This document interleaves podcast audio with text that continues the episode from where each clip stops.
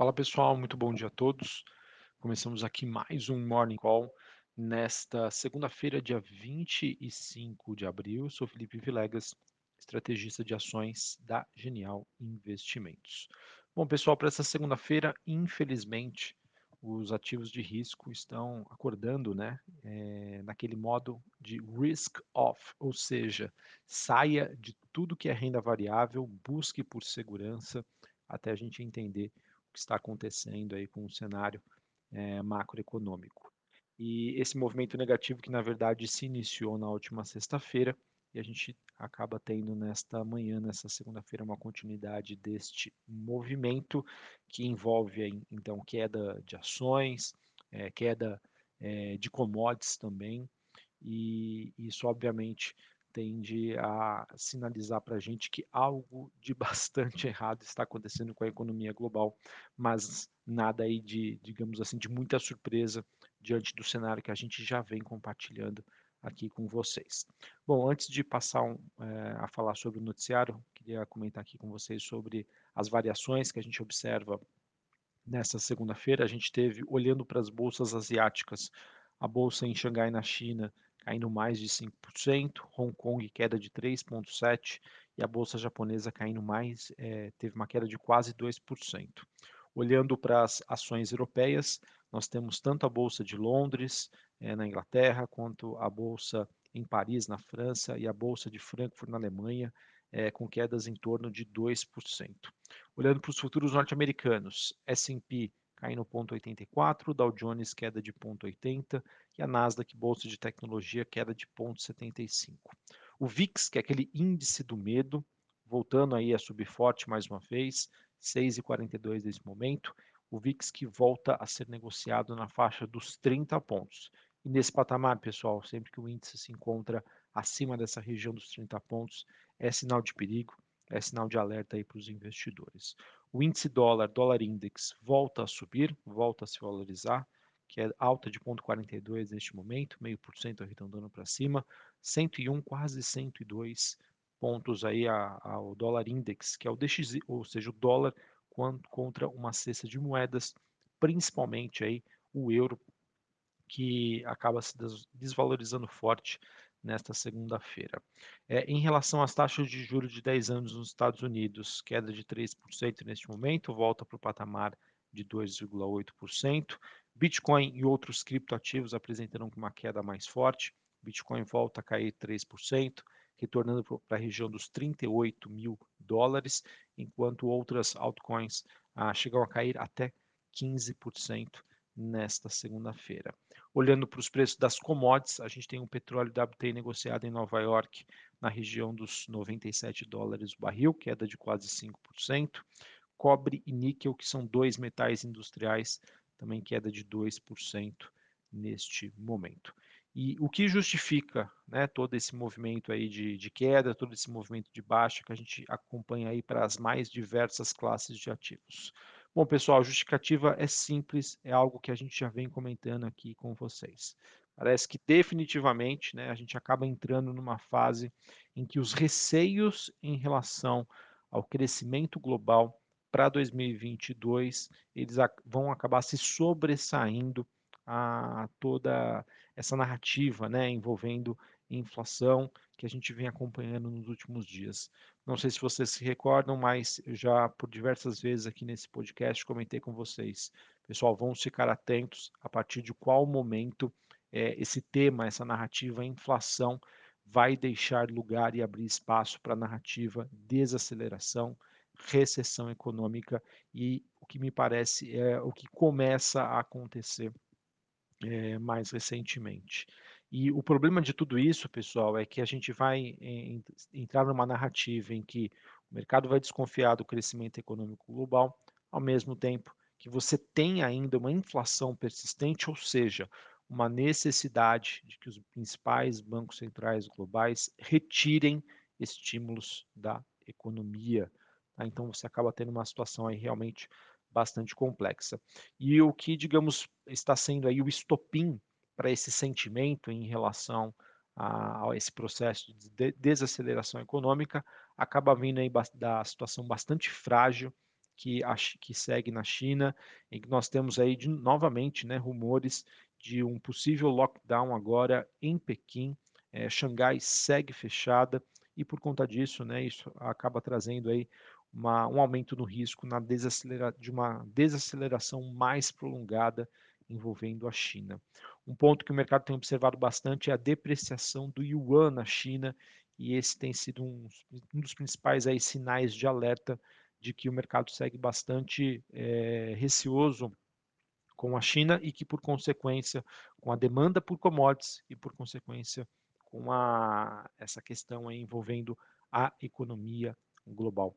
Só para vocês terem uma ideia, né, mesmo pós, após semanas aí de restrições à mobilidade que vem acontecendo na China por conta dessa, da pandemia da Covid-19, as autoridades por lá não têm conseguido aí controlar o surto. O número de mortes, infelizmente, só continua a aumentar. É, e por conta desse movimento, é, a gente já observou né, queda das commodities, petróleo, metais industriais. E para vocês terem uma ideia, nesta madrugada, os contratos futuros de minério de ferro em Singapura, eles chegaram a cair cerca de 12%, indo para o menor nível em quase dois meses, pressionando bastante a, a cotação né, das mineradoras globais. E vocês sabem, né, nós temos aqui a Vale, Vale que hoje representa cerca de 15, 16% do índice Bovespa, ou seja, com essa queda forte, expectativa então de um dia também bastante tenso aqui para a Bolsa Brasileira. E é interessante observar, pessoal, que ao contrário do movimento de queda, é, do, da justificativa do movimento de queda é, para as ações americanas, né, nos Estados Unidos no começo do ano, em que a narrativa era a elevação, né, a abertura das taxas de juros por lá, a dinâmica agora ela passa a ser um pouco mais diferente. Acho que esse é o principal destaque que eu queria trazer aqui para vocês.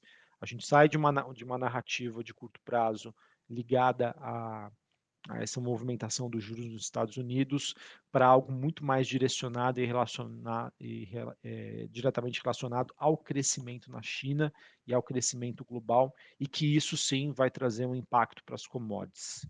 Infelizmente, isso afeta, na minha opinião, a tese Brasil. Ora, se Brasil ele tem servido né, como, um, digamos, um porto seguro para o mundo, se proteger desse processo inflacionário, já que acredita-se numa valorização das commodities e o Brasil tem empresas exportadoras, quando você reverte essa tese, né, ou seja, eu não estou mais é, preocupado em me proteger da inflação, eu quero proteger o meu capital.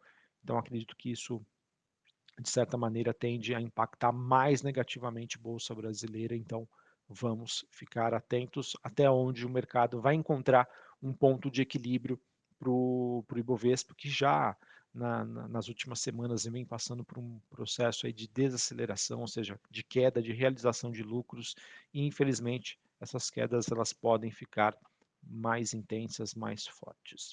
Uh, só para a gente encerrar o, o, cenário global, importante dizer que a gente teve o evento né, de eleições na França, em que o atual presidente Macron ele acabou sendo reeleito, conforme projetavam as pesquisas, e isso não, de certa maneira, querendo dizer se foi positivo ou negativo, mas acaba retirando aí um fator de risco de curto prazo, que seria uma mudança de presidente toda mudança, independente, aqui não estou entrando no mérito se é positiva ou negativa, ela pode trazer um fator de risco, um fator de incerteza sobre como esse novo presidente vai lidar com determinado país. A partir do momento que você eh, tem uma reeleição, ou seja, o mercado já conhece aquele presidente e a sua capacidade, independente da sua visão, isso acaba sendo, entre aspas, vendo aí como um certo alívio, mas independente, acho que o cenário, o contexto global ainda é, é, muito maior aí do que esse evento, mas queria trazer essas informações para vocês referentes à economia europeia como um todo.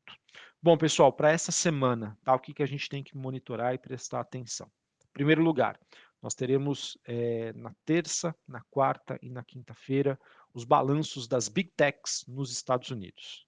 Na terça-feira a gente tem a Google, na quarta-feira a Meta, né, que era uh, antigo Facebook, né, PayPal. Na quinta-feira a gente tem a Apple, tem a Amazon, tem a Intel. É, essas empresas são de extrema relevância para os Estados Unidos e para os índices norte-americanos. A gente já teve na semana passada uma amostra grátis aí do resultado de Netflix e que abalou bastante é, o mercado. Se essas empresas, pessoal, porventura, né, apesar de poderem aí divulgar até resultados positivos, mas sinalizarem que o ambiente para frente realmente está muito difícil por conta da inflação, dos problemas nas cadeias produtivas, entre outros, isso tende a ser um problema para os mercados. Tá? Então, eu acho que, além de todo esse contexto macroeconômico, o mercado vai acompanhar, sim, de perto o resultado e, principalmente, as sinalizações que essas empresas vão trazer para a gente em relação ao que, que elas estão esperando de entrega de resultado para os próximos trimestres. Inflação está impactando é, as margens de lucratividade, elas vão ficar pressionadas. O que, que essas empresas têm para trazer para a gente? A depender do que elas falarem, vai ser o que vai é, ditar o rumo dos negócios e trazer mais ou menos impacto diante da, já dessa especulação sobre o que, que nós teremos de crescimento econômico para 2022. A gente também tem, é, o mercado deve acompanhar como está o relatório de inventório, é, de inventário, perdão, de petróleo nos Estados Unidos. Né? Petróleo acaba sendo um termômetro interessante para a gente entender como está o nível de atividade global. Teremos decisão de política monetária no Japão na próxima quinta-feira. É, as, as, algumas moedas né, de, de, de, países desenvolvidos, asiáticos, é, têm ficado no radar do, do mercado no sentido de a gente entender como que vai funcionar essa dinâmica de políticas monetárias mais restritivas. A moeda japonesa, o ien, tem sofrido bastante por conta é, da situação por lá, em que nós já temos diversos países desenvolvidos começando a subir juros e sinalizando que esse processo vai continuar, ao mesmo tempo que o banco japonês ele tem sido aí bastante cauteloso nesse sentido. É, na, na, próxima quinta-feira também a gente tem a divulgação do PIB dos Estados Unidos, referente ao primeiro trimestre de 2021, e também dados sobre seguro-desemprego. Tá? Ou seja, o mercado deve continuar também monitorando esses dados macroeconômicos, mas, na minha opinião, o grande destaque dessa semana é, está, vai estar direcionado para o balanço da, das, das Big Techs nos Estados Unidos. Certinho? Bom, pessoal, então acho que era isso que eu tinha para trazer para vocês, de, de, temas mais importantes, e acho que o grande destaque, eu estou olhando para o mercado brasileiro, é sobre essa possível mudança da narrativa de investimentos global, em que o investidor vai buscar por proteção, e não necessariamente uma proteção à inflação. Eu vou proteger o meu patrimônio, vou proteger o meu capital. Dentro desse sentido, dentro dessa narrativa, acredito que o mercado brasileiro pode sofrer um pouquinho mais, dado a, no, a nossa grande dependência que nós temos de commodities, e que sim, todo o movimento que a gente vê acompanhando nos últimos meses, né, no primeiro trimestre de 2022, foi ligado a empresas exportadoras. Para quem nos acompanha aqui, a gente já vem fazendo esse alerta para vocês. Nós já reduzimos a nossa participação em commodities, não reduzimos totalmente, mas reduzimos parcialmente, diante dessa expectativa desse cenário que parece estar se concretizando.